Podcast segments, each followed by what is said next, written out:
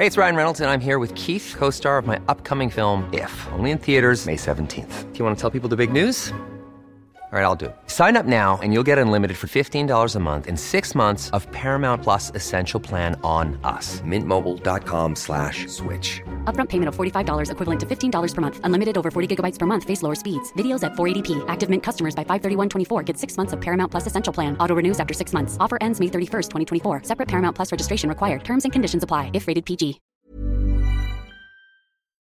Esto es República H, la información más importante de lo que pasa en el interior de la República, con el punto de vista objetivo, claro y dinámico de Blanca Becerril.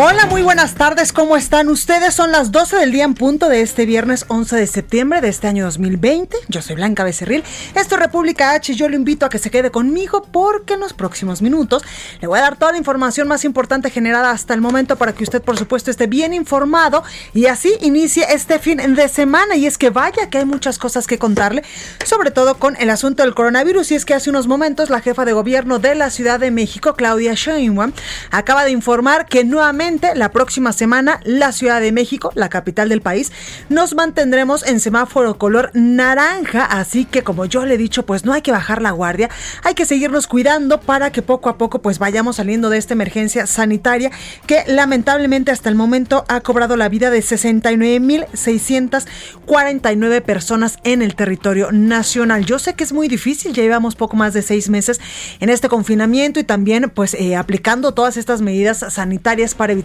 la propagación y para evitar contagiarnos de coronavirus, pero en verdad que si ya tenemos tanto tiempo haciéndolo y hasta el momento, pues gracias a Dios muchos de nosotros no nos hemos contagiado de este virus, es porque algo estamos haciendo bien y hay que seguir haciéndolo para pues evitar a toda costa contraer el coronavirus. Lamentablemente aquellas personas que ya lo contrajeron, bueno, pues hay que seguirse cuidando porque no hay que estar pues 100% seguros de que el cuerpo crea algún tipo de inmunidad después de que pues ya se tuvo coronavirus. Esto todavía no está científicamente comprobado que al 100% suceda en todos los casos y en todos los cuerpos, porque usted sabe pues que todos, todos somos totalmente diferentes, algunos les da este coronavirus eh, asintomático, no tienen absolutamente ningún síntoma y pueden hacer casi casi que su vida normal, evidentemente, bajo estas medidas de confinamiento de los mínimo 14 días. Otros les da muy leve y a otros lamentablemente pues les dan eh, pues algunos síntomas bastante fuertes. Mis hermanas, mis dos hermanas a quien no, no veo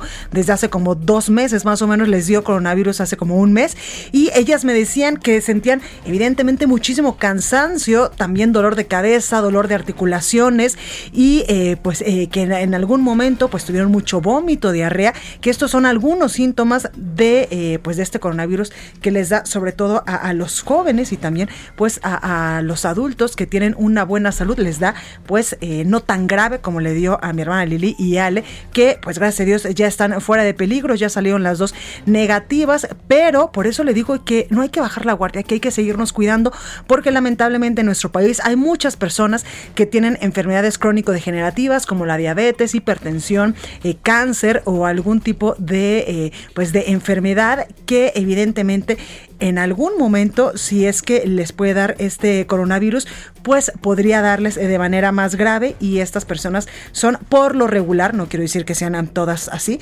las que requieren pues un cuidado médico mucho más eh, especializado y también de manera eh, pues más oportuna como el intubar a los pacientes entre muchas otras cosas. Este esta semana usted se acuerda estuvimos en Monterrey Nuevo León y tuve la oportunidad el miércoles de, coincidir con un anestesiólogo quien es eh, pues tío de un de mi productora Itzel y él nos decía que en verdad no hay que bajar la guardia en estos momentos porque el virus, el coronavirus sigue muy, muy latente en el territorio nacional y él nos decía que muchas de las personas que lamentablemente pues intuba en el hospital allá en Monterrey donde él trabaja. Son personas que en algún momento o no creyeron que existía el virus o bajaron la guardia, se fueron a una fiesta, dejaron de cuidarse porque en algún momento pues estas personas pensaban que si ya no les dio pues ya no les podía dar y lamentablemente eh, pues contrajeron el coronavirus. Así que en verdad de corazón, sígase cuidando, lavándose las manos de manera obsesiva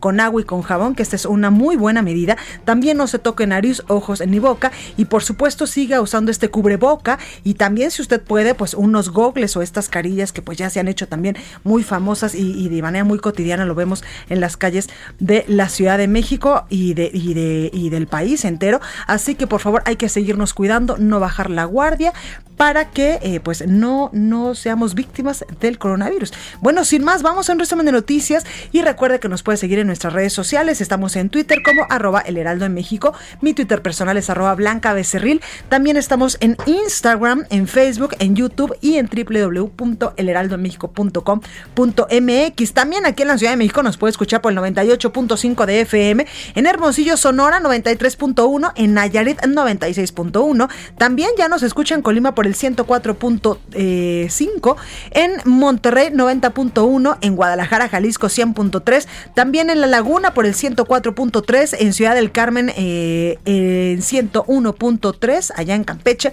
en Tampico, Tamaulipas 92.5, en Acapulco 92.1, también en Villahermosa, Tabasco por el 106.3, en todo el Valle de México 540 de AM y nos puede escuchar también en el 1700 de AM, en Tijuana, Baja California, en Brownsville y en McAllen. Sin más, vamos a un resumen de noticias y comenzamos con la información. En resumen. Este jueves, la presidenta de la Comisión Nacional de los Derechos Humanos, Rosario Piedra Ibarra, acudió a una reunión de trabajo en el Senado de la República para hablar sobre sus acciones al frente del organismo. Los senadores Kenia López, Juan Cepeda y Emilio Álvarez y Casa eh, sugirieron que la funcionaria deje el cargo por ser omisa en expedir recomendaciones y ante la toma de la sede del organismo por parte de agrupaciones feministas. Escucha. Escándalos que ha vivido esta institución en tan solo 10 meses. La CNDH infelizmente se ha dado a conocer más por sus escándalos que por su trabajo de defensa. Y considerando las omisiones y silencios que ha tenido, por ejemplo, con los migrantes centroamericanos, tema muy recurrido, con sus violaciones a los derechos humanos, lo que pasó con las mujeres, lo que pasa con el COVID. Eh, yo considero, y lo reiteré, lo he dicho públicamente, que la titular debería renunciar. Le pregunté expresamente si no considera que ella debería renunciar. Mi posición es esa.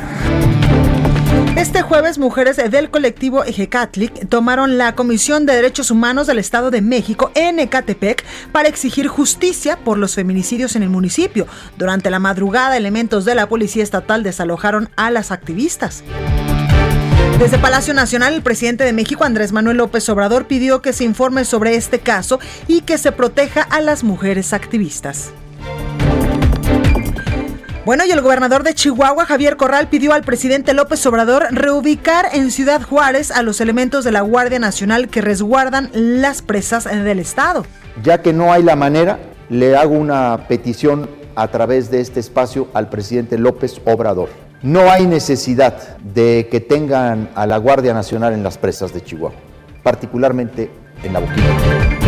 La Secretaría de Salud Federal informó que en México ya hay 652.364 casos confirmados de coronavirus y 69.649 decesos. A nivel internacional, la Universidad de Johns Hopkins de los Estados Unidos reporta que hoy en todo el mundo hay 28.219.000 casos y 910.000 personas han perdido la vida. El gobierno británico anunció la firma de un acuerdo de asociación económica global entre el Reino Unido y Japón, el primer mandatario de el primer tratado, perdóneme, de este tipo tras la ejecución del el Brexit. La nota del día. Bueno, y vámonos a la nota de este jueves, y es que autoridades de la Fiscalía de Atizapán de Zaragoza, esto en el Estado de México, se llevaron detenidas a las mujeres que participaban en la toma de la visitaduría de la Comisión de Derechos Humanos Estatal en el municipio de Ecatepec y algunas pues fueron golpeadas por elementos de la Policía Estatal. La historia completa la tiene mi compañero José Ríos. José, ¿cómo estás? ¿Qué tal, Blanca? Buenas tardes, te saludo con gusto a ti al auditorio. Y en efecto, como bien comentas, pues esta mañana la Fiscalía del Estado de México detuvo y liberó después de siete horas a 13 mujeres por la ocupación de la visitaduría de la Comisión de los Derechos Humanos del Estado de México, esto en el municipio de Catepec. La detención de las manifestantes, entre ellas familiares de víctimas de violencia de género, mujeres en compañías de niños y una embarazada, se suscitó la madrugada de este viernes en un operativo en compañía con la Policía Estatal para desalojarlas del inmueble que habían tomado por la tarde de el jueves. Las manifestantes, adscritas al colectivo Manada Periferia, fueron remitidas al Centro de Justicia de Atizapán, donde sus compañeras comenzaron otra manifestación para que las liberaran, lo que provocó un choque con policías que resguardaban el punto. El colectivo detalló que entre las detenidas se encontraban seis menores de edad. Sin embargo, la Fiscalía Estatal no refirió al respecto y no fue hasta la mañana de hoy que se informó que son puestas en libertad. Al respecto, el gobernador del Estado de México, Alfredo del Mazo, reprobó el actuar de los agentes de la Fiscalía en el operativo e instruyó a la Secretaría de Justicia y Derechos Humanos, así como al Consejo Estatal de la Mujer, para atender a las afectadas por la ocupación. Además, refrendó el apoyo a este sector en la entidad. Vamos a escucharlo. El Estado de México siempre ha estado a favor de los derechos de las mujeres, en contra de la violencia de género y estaremos siempre respaldando y apoyando a las mujeres. En tanto, el titular de la Comisión de Derechos Humanos Estatal, Jorge Olvera García, afirmó que en esas manifestaciones no hubo personas lesionadas ni desaparecidas y que la decisión de solicitar el apoyo de la Fiscalía Estatal se debió a que en la toma existían personas en situación de vulnerabilidad. Hasta el momento, pues bueno, algunas integrantes del colectivo que se, encontraba en este punto, pues refirieron que algunas este, afectadas que se encontraban lesionadas y están solicitando apoyos para que tengan su pronta recuperación. Ese es el informe hasta el momento, Blanca. Pues ahí lo tenemos, José Ríos. Gracias por esta comunicación. Seguimos pendientes, buenas tardes.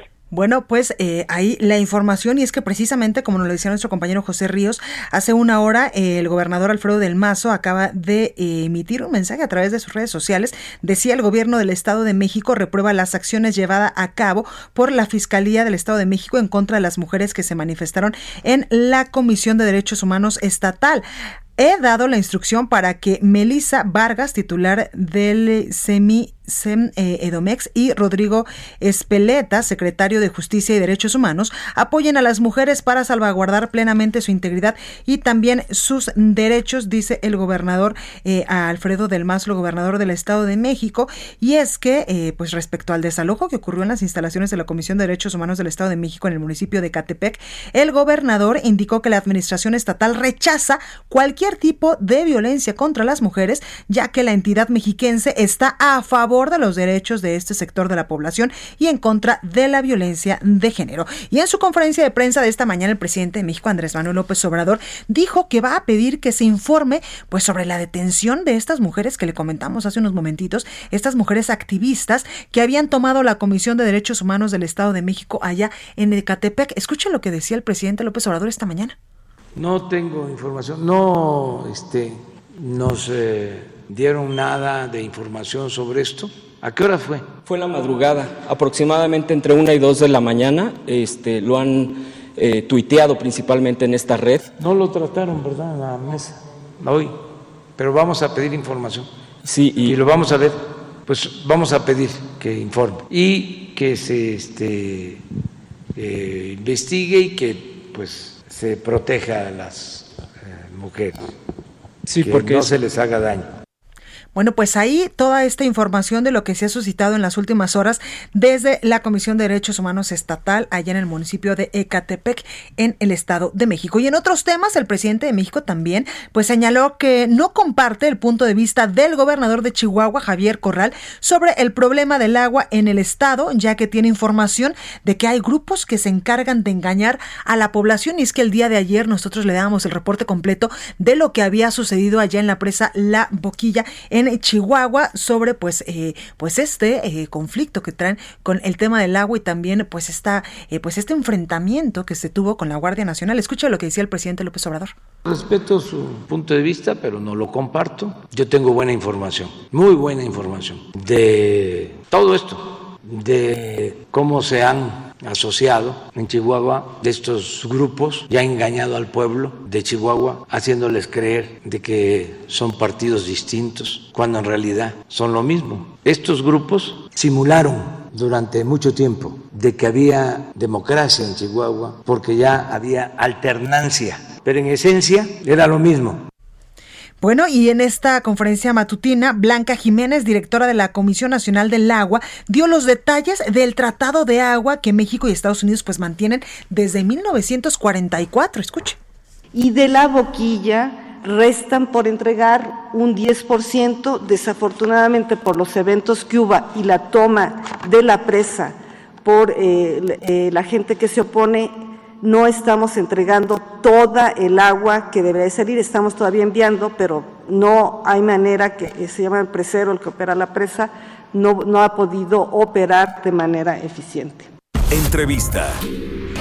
Y precisamente hablando de este tema, los vecinos de la presa La Boquilla, allá en Chihuahua, tuvieron una noche de mucha tensión, ya que pues ante la posible llegada de más elementos de la Guardia Nacional, reforzaron la defensa de la presa y cortaron la luz. Por ello tengo en la línea telefónica y me da mucho gusto saludar al alcalde de San Francisco de Conchos, allá en Chihuahua, Jaime eh, Ramírez eh, eh, Carrasco. Muy buenas tardes, alcalde, ¿cómo está?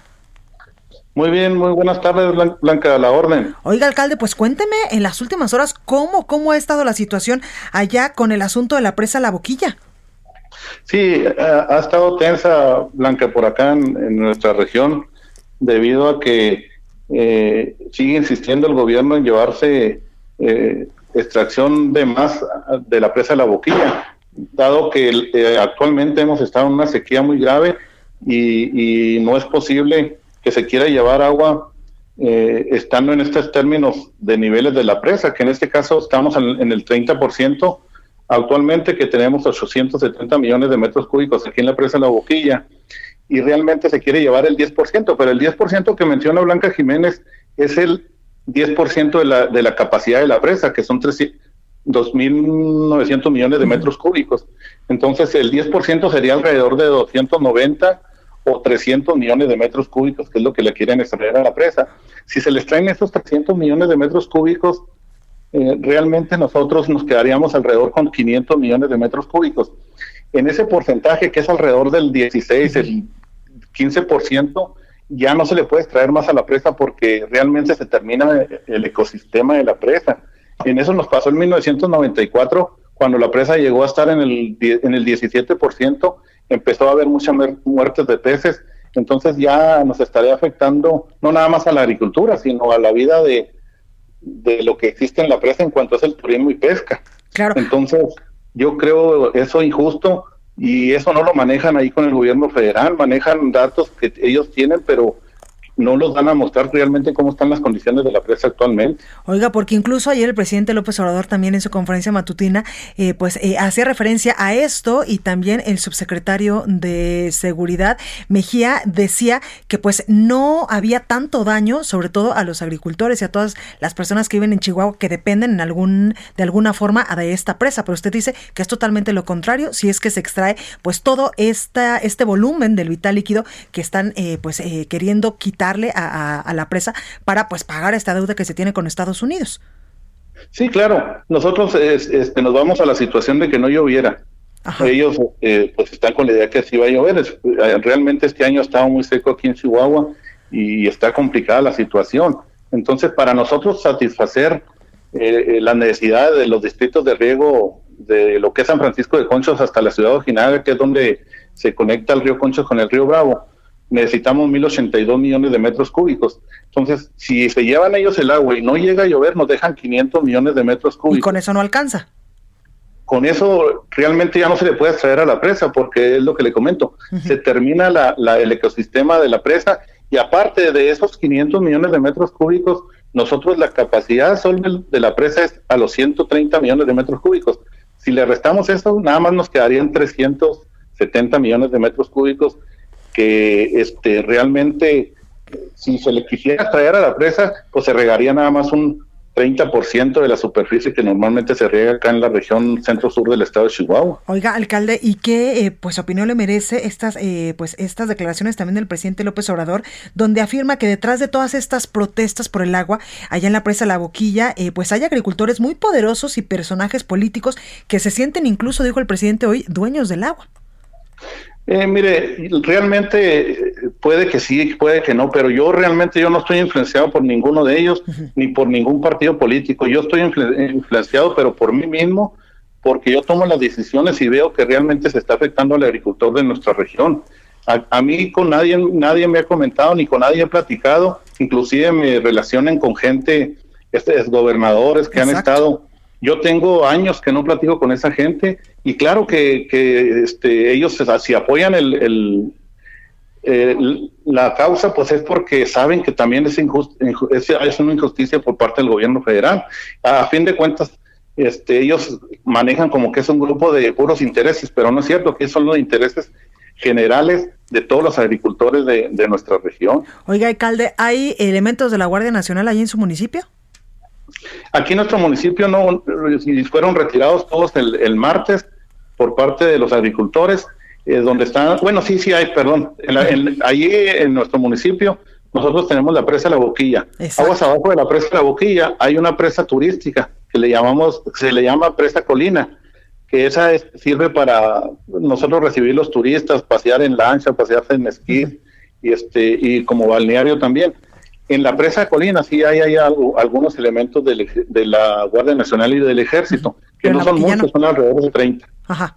Pero en la boquilla no. En lo que le en, la boquilla no, en la presa de la boquilla no, porque realmente en la presa Colina nosotros no nos interfiere nada, porque ahí no, se les, no, no es donde se les trae el volumen que quiere llevarse con agua. Realmente donde se afecta es la presa de la colina, el lago Toronto, que es la presa de la boquilla. Oiga, alcalde, por último, preguntarle, ¿han tenido ustedes acercamiento en los últimos días con el gobernador eh, Javier Corral o qué es lo que ustedes le pedirían, sobre todo al gobierno federal, aparte de que usted nos dice que no se lleven esta cantidad de agua que quieren pues extraerle a la presa la boquilla?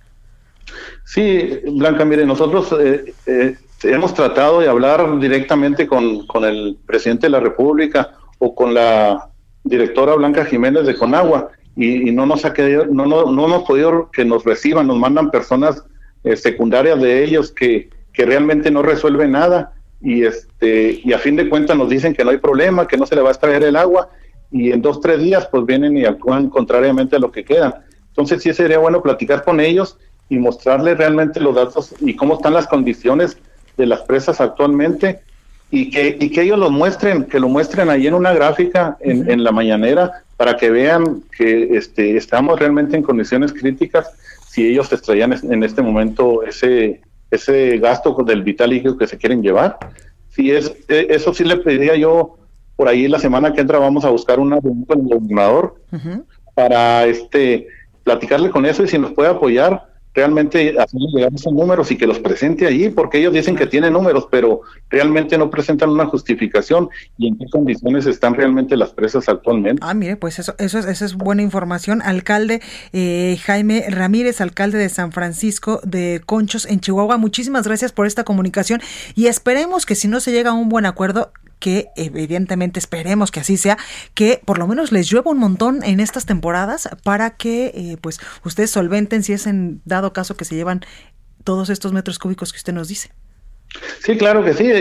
Aquí es la solución que llueva, que llueva usted, Blanca, porque si llueve, mire, nosotros con los escurrimientos broncos que no caen a la presa, que se van directamente al río Conchas y ahí se van al río Bravo, dentro del tratado están incluidos para pagar este eh, lo que el tratado comenta. Entonces, si, si espera, nosotros el tratado se nos vence hasta el 24 de octubre.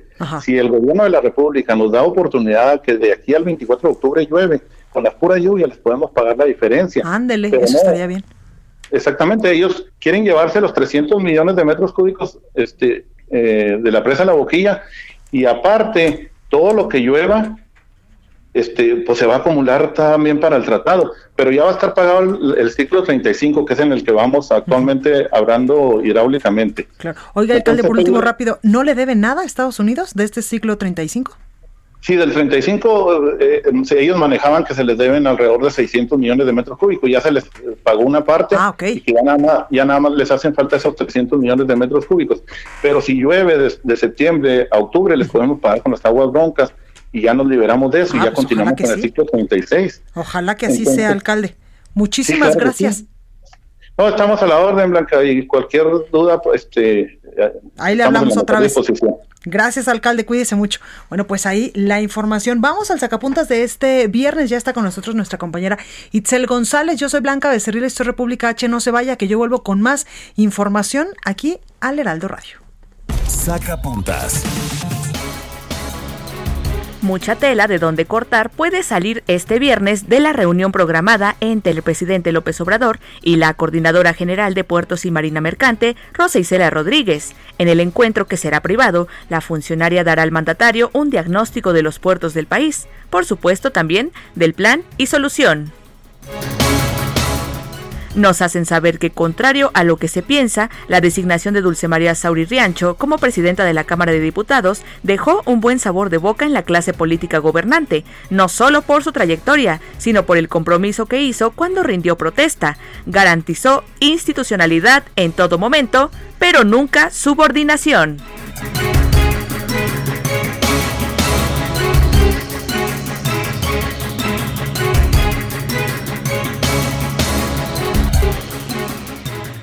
Continúa escuchando a Blanca Becerril con la información más importante de la República en República H.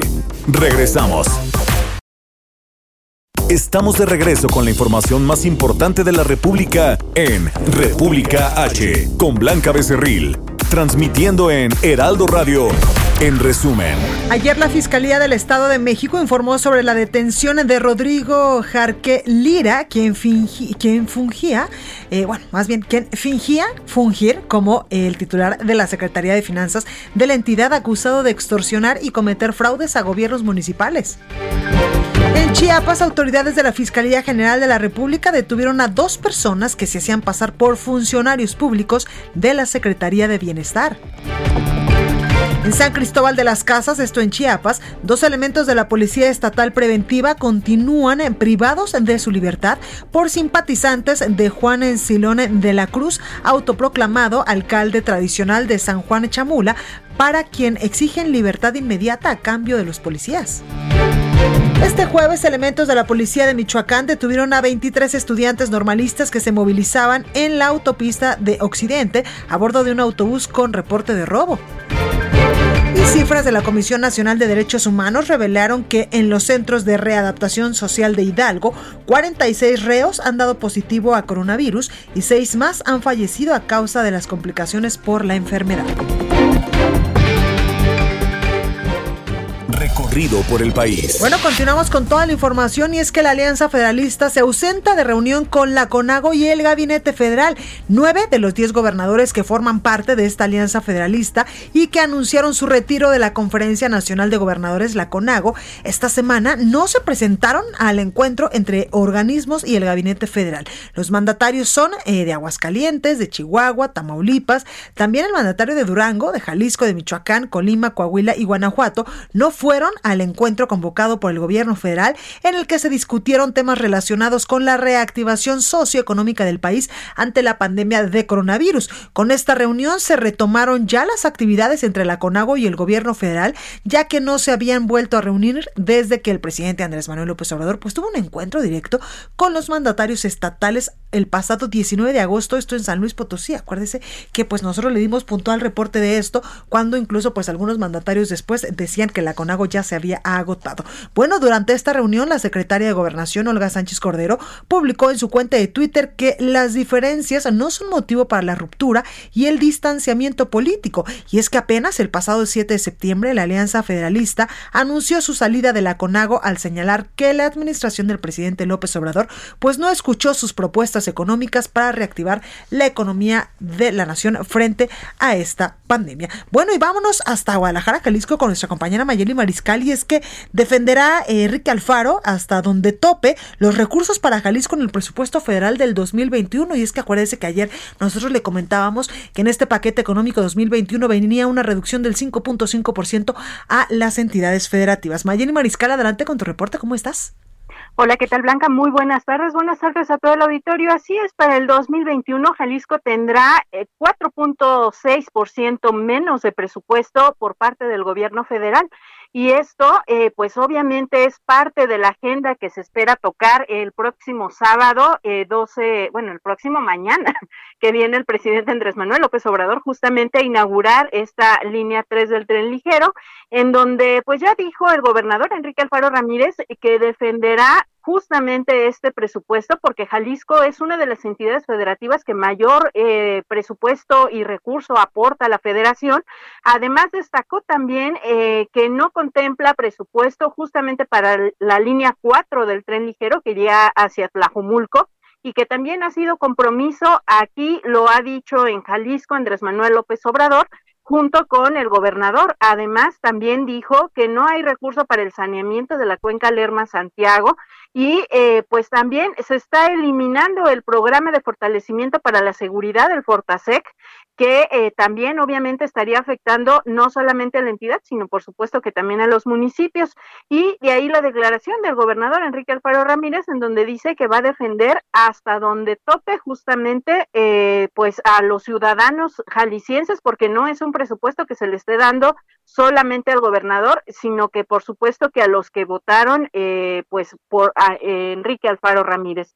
Y es que eh, también comentar que, bueno, eh, eh, como parte de esta agenda que te comentaba, del de, día de mañana, que se estará tratando tanto en los discursos, se espera que se trate tanto en los discursos públicos como en lo privado, está también pues esta salida que hace unos momentos comentaste de los gobernadores justamente eh, de la Conferencia Nacional de, Gobernadores de la CONAGO y eh, pues también en otros temas eh, los lecheros de Jalisco también están pidiendo que Liconza se ponga al día con los pagos o si no se estarían manifestando justamente el día de mañana que se prevé, por cierto, Blanca comentar al auditorio que a las 11 de la mañana está previsto en agenda la inauguración de esta línea 3 del tren ligero en Guadalajara. A partir de las 4 de la tarde es cuando ya se estaría permitiendo el ingreso a los usuarios y eh, recordar que toda la próxima semana estaría operando de manera gratuita hasta el próximo domingo 20, esta línea 3 del tren ligero blanca. Oye Mayeli, y en redes vi que hubo pues eh, mucha plática, mucha crítica también al eh, pues al presidente municipal de Zapopan porque llevó a Alejandro Fernández a un recorrido pues muy privadito por este tren ligero, ¿no? Pues así es, fíjate que se han estado realizando diversos recorridos justamente pues para actores de gobierno, para actores en este caso de la farándula y pues en redes sociales básicamente sí les están tundiendo porque pues dicen, si bien es el recorrido en donde nunca más van a volver a abordar esta línea 3 del tren ligero, también hay que recordar que el gobernador Enrique Alfaro Ramírez hizo un recorrido en donde invitó a los eh, exgobernadores Emilio González Márquez y también Aristóteles Sandoval, en donde pues se tomaron la foto e incluso después eh, circularon algunos memes también en donde decían pues esta es nuestra foto del recuerdo porque no van a volver a subirse. Y, pues Alejandro Fernández, obviamente que tampoco creo que vuelva a subirse a la línea 3 del tren ligero, pero bueno, ya la conocieron. Eh, eso sí, también en redes decían que a lo mejor era la primera vez que Alejandro Fernández pues se subía al transporte público de, de Guadalajara. No lo dudo. Oye, pues ojalá se hubiera subido a cantar y nos hubiera dado ahí un microconcierto para pasarlo hoy aquí en República H. Así es, porque incluso es lo que decían, como ya va a ser de primer nivel la línea 3 del tren ligero, ahora los cantantes urbanos pues van a ser del nivel de Alejandro Fernández. Imagínate, no, pues yo la próxima vez que vaya a visitarte allá a, a, Guadalajara, por supuesto que además de que yo sí ando en transporte público, con más gusto me voy a subir al tren ligero. Así es. Pues Imagínate que una de esas me encuentro a Alejandro Fernández Mayeli, no, bueno, ya hice me agosto ahí. Ahí sí saca una monedita uno, ¿verdad? Eso sí. Oye, Mayeli, muchísimas gracias y pues estamos al pendiente de esta inauguración y de lo que pues le diga el presidente Andrés Manuel López Obrador al gobernador Enrique Alfaro con este asunto de los dineros del presupuesto. Claro que sí, hay bastante expectativa en esta visita, sobre todo porque son temas delicados los que se espera que se toquen, e insisto, en los discursos tanto públicos como en lo privado, el acercamiento que puedan tener. Muchísimas gracias, Mayeli. Hasta luego, excelente fin de semana. Gracias. Y también habrá que ver qué le dice el presidente López Obrador a Enrique Alfaro luego de que pues ya le dijo adiós también a la CONAGO. Y es que precisamente en la conferencia esta mañana el presidente López Obrador pidió a los habitantes de estados donde los gobernadores pues han decidido no participar ya en la CONAGO que no se preocupen. Escuche. Entonces que no se preocupen este, los eh, habitantes de estados donde los gobernadores han decidido libremente este, no participar en la CONAGO. Eso no significa ninguna ruptura ni ningún abandono de parte nuestra. Entrevista.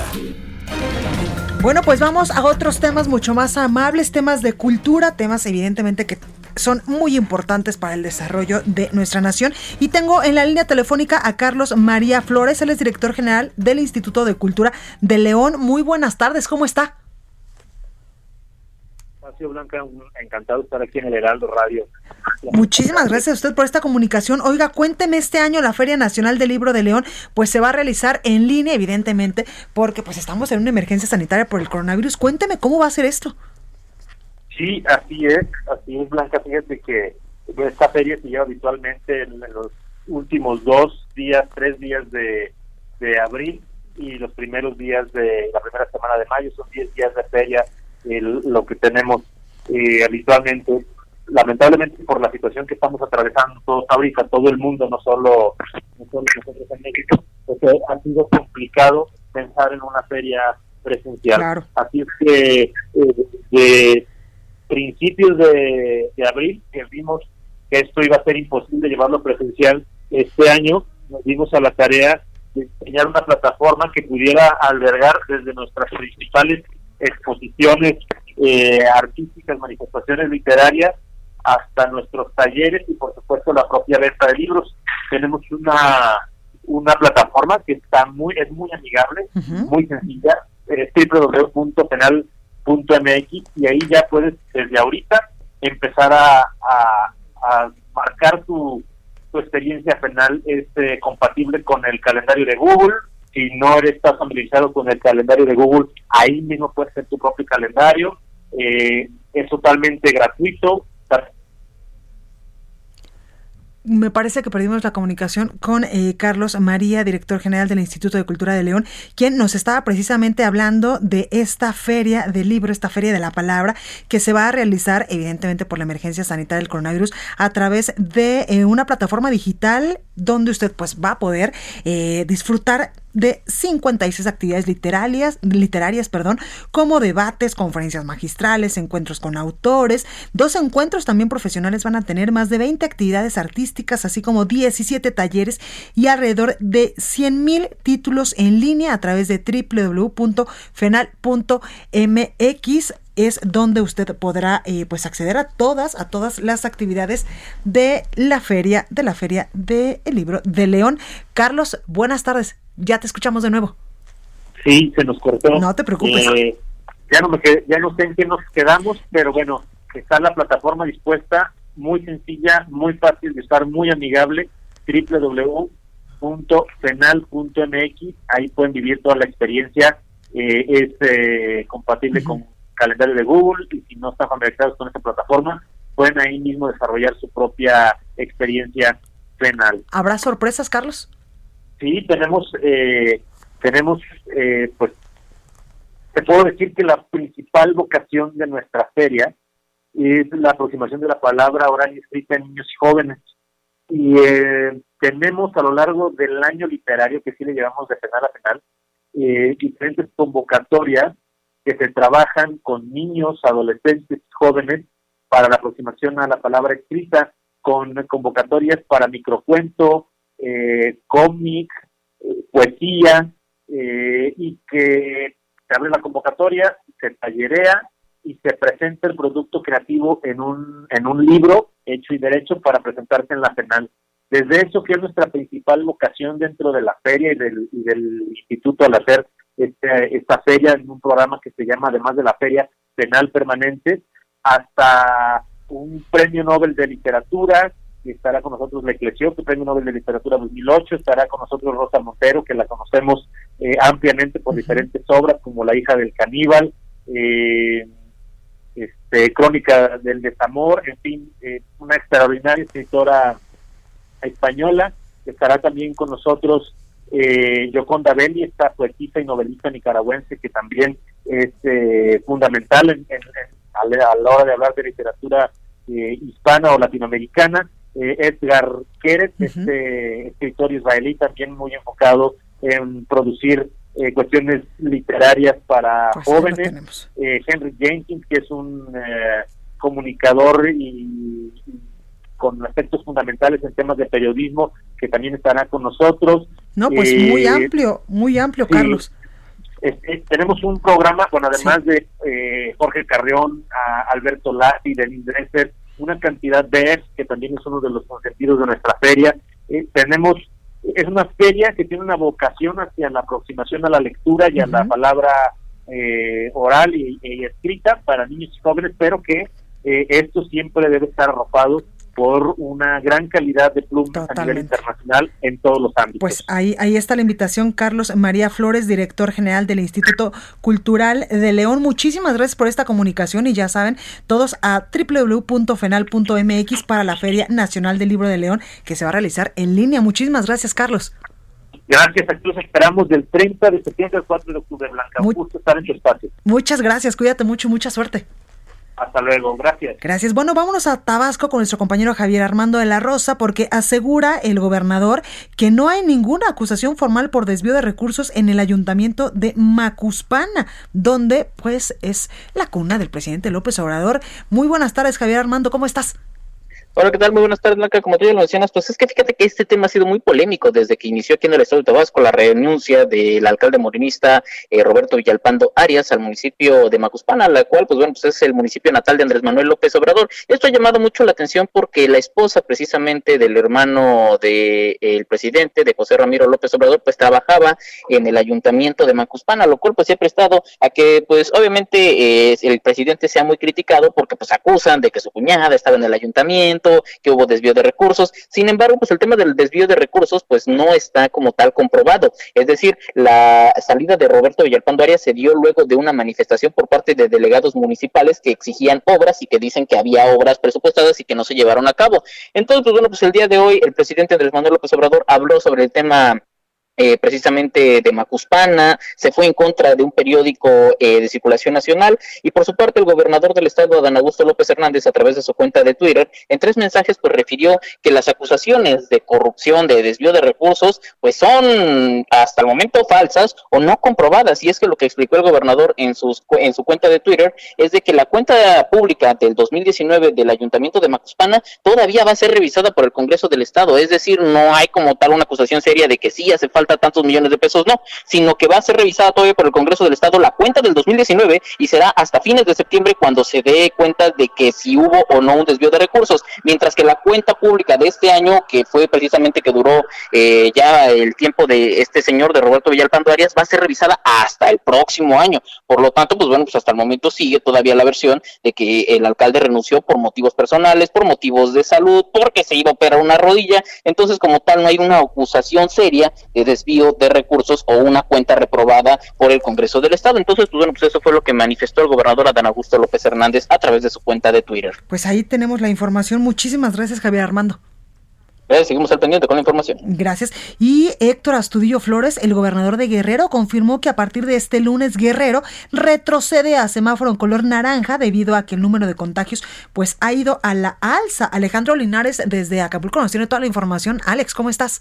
¿Qué tal Blanca? ¿Cómo estás? Muy buenas tardes, te saludo con muchísimo gusto. Tal y como se esperaba, ante la negativa de la ciudadanía guerrerense para acatar las medidas preventivas necesarias que, para evitar la propagación del COVID-19, este mediodía el titular del Ejecutivo Estatal, Héctor Astudillo Flores, dio a conocer la noticia, la siguiente noticia. Tenemos que ocuparnos todas y todos, especialmente en una temporada difícil y compleja como la que estamos viviendo. El problema en el país no se para, el contagio es vigente y en Guerrero lamentablemente el contagio sigue a la alza.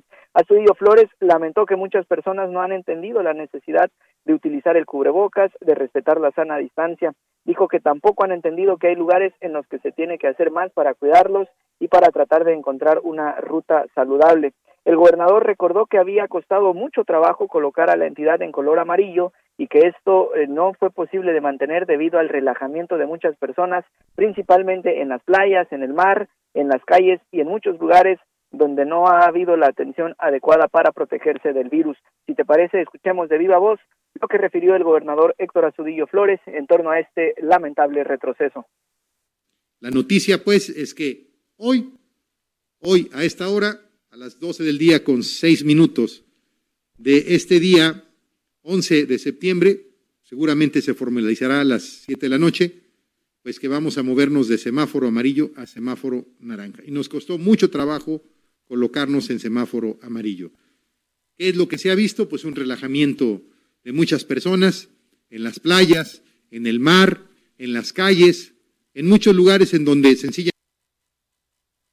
noticia blanca que se dio a conocer este mediodía y es que en efecto la ciudadanía desde el fin de semana pasado abarrotaron los establecimientos, los bares, estos centros comerciales estaban abarrotadísimos. Así que bueno, lamentables noticias en el estado de Guerrero. Preocupado, ¿eh? Se oía un gobernador que puede percibir a un gobernador bastante preocupado y es que la economía en Guerrero no está nada bien y bueno, el cambio de color había significado un alivio, un aliciente para recuperar la economía. Sin embargo, hoy debido a la negación, a la negativa de muchas personas, bueno, se está regresando al semáforo color naranja. Blanca, es el reporte que tenemos desde Acapulco. Totalmente, Alex, por eso es que en estos momentos menos, menos que nunca, o más que nunca, pues no hay que relajar estas medidas en materia de salud para seguirnos cuidando y, y que no nos pase a varios estados de la República lo que está pasando en estos momentos en Guerrero, que lamentablemente, pues, eh, al pasar a otro semáforo, bueno, a otro peldaño del semáforo, donde pues ya se podía reactivar un poco más la economía, lamentablemente pues se regresa nuevamente eh, al semáforo color naranja porque pues los ciudadanos no atendieron las recomendaciones en tiempo y forma de la autoridad para eh, pues evitar la propagación de coronavirus allá en, en Guerrero. Gracias Alex. Gracias Blanca, fuerte abrazo. Igualmente. Bueno, y aquí en la Ciudad de México, ya que hablamos del semáforo epidemiológico, la jefa de gobierno en la Ciudad de México informó que la ciudad, la capital del país, seguirá en semáforo color naranja la próxima semana ante la pandemia. Asimismo, indicó que el número de hospitalizaciones se ha mantenido estable. Dijo hoy a través de esta videoconferencia que todos los viernes da para informarnos, pues en la siguiente semana cómo anda la capital del país en estos asuntos desde el coronavirus. Dijo, tenemos ya tres semanas de estabilidad en hospitalización en la Ciudad de México y Valle de México esto nos hace continuar en semáforo naranja. Reiteró a la población que el coronavirus aún no se termina, por lo que se debe mantener las medidas sanitarias. Es importante que no se haya elevado la hospitalización, que la mantengamos mientras se reabren las actividades económicas, dijo Claudia Sheinbaum. También agregó que se ha realizado, que se han realizado más de 25 mil pruebas de coronavirus aquí en la capital del país y que por el momento no se abrirán más actividades. Además, el gobierno capitalino anunció la participación de institutos de investigación internacionales con el Instituto Nacional de Ciencias Médicas y Nutrición Salvador Subirán para realizar pruebas de algunos medicamentos para tratar el coronavirus. Los ensayos clínicos iniciarán la próxima semana en alrededor de 360 pacientes. Se prevé que las pruebas duren al menos seis meses, dijo la jefa de gobierno de la Ciudad de México, donde pues nos anuncia que la próxima semana estaremos todavía en semáforo color naranja. Y esta mañana el presidente Andrés Manuel López Obrador informó que en el Zócalo de la Ciudad de México sí se va a llevar a cabo toda la ceremonia del grito de independencia, pero, pero sin la participación de los ciudadanos. Escuche. Vamos a conmemorar las fiestas patrias desde el 13, recordando la gesta de los niños héroes. Vamos a tener una ceremonia en Chapultepec. Luego el 15 es el grito. Vamos a llevar a cabo toda la ceremonia, solo que no va a haber participación de los ciudadanos por la pandemia. Sin embargo, va a haber una representación en imágenes de nuestra república. Va a estar representado todo el territorio nacional iluminado en la plancha del Zócalo y se va a encender la llama de la esperanza, una antorcha y precisamente por las fiestas patrias que ya son eh, el 15 y 16 de septiembre de la próxima semana, ordenan ley seca de una semana en Aguascalientes. Durante siete días habrá ley seca en los 11 municipios del estado de Aguascalientes. Esto pues para evitar la ingesta de bebidas alcohólicas antes, durante y después de las fiestas patrias. El secretario general de gobierno, Juan Manuel Flores eh, Femat, informó que la restricción en la venta de bebidas embriagantes será del 13 al 20 de septiembre, de acuerdo al consenso alcanzado con las alcaldías. Precisó que el gobierno del estado emite el decreto de la ley seca como parte de las medidas para hacerle frente a la pandemia de coronavirus y ante la respuesta solidaria de los municipios a la situación que se vive en estos momentos en el sector salud en Aguascalientes. Dijo que con esta medida se hará frente a los eventos masivos tanto de carácter público como privado y sobre todo ante la cercanía de los festejos patrios en los que es costumbre pues la convivencia porque en esos momentos, en estos momentos de la pandemia no eh, pues se permiten realizarlos. La prohibición comenzará a las 4 de la mañana del próximo domingo 13 de septiembre y concluirá a las 23.59 horas del domingo 20 de septiembre, evidentemente mucho después de que ya haya pasado las, las festividades del 15 y el 16 de septiembre. Y es que usted acuérdese que muchos, muchos gobernadores a lo largo de estos días nos han dicho que con motivo de la emergencia sanitaria, pues se van a, se van a, a, cancelar las festividades y también el desfile militar del 16 de septiembre en muchos estados de la República para evitar las, eh, pues que la gente se aglomere y esté en estas festividades y así pues cortarle la cadena de transmisión al coronavirus. Oiga, en información de último momento, familiares de los 43 estudiantes de Ayotzinapa llegan ya a Palacio Nacional para reunirse hoy con el presidente Andrés Manuel López Obrador. Y es que a días de que se cumplan seis años de los hechos en Iguala Guerrero, abogados y familiares de los 43 normalistas desaparecidos de la normal rural de Ayotzinapa en Guerrero arribaron ya a Palacio Nacional para sostener un encuentro con el presidente Andrés Manuel López Obrador, quien adelantó hace unos días que se dará información relevante del caso de los 43 estudiantes desaparecidos de Ayotzinapa. Bueno, pues hasta aquí este espacio informativo. Yo soy Blanca Becerril. Esto es República H. Yo les espero el día lunes con más información. Por favor, de corazón, cuídese mucho, disfrute su fin de semana y por favor, no bajemos la guardia, sigámonos cuidando porque esta emergencia sanitaria del coronavirus aún continúa en México y en el mundo. Cuídese mucho. Bye.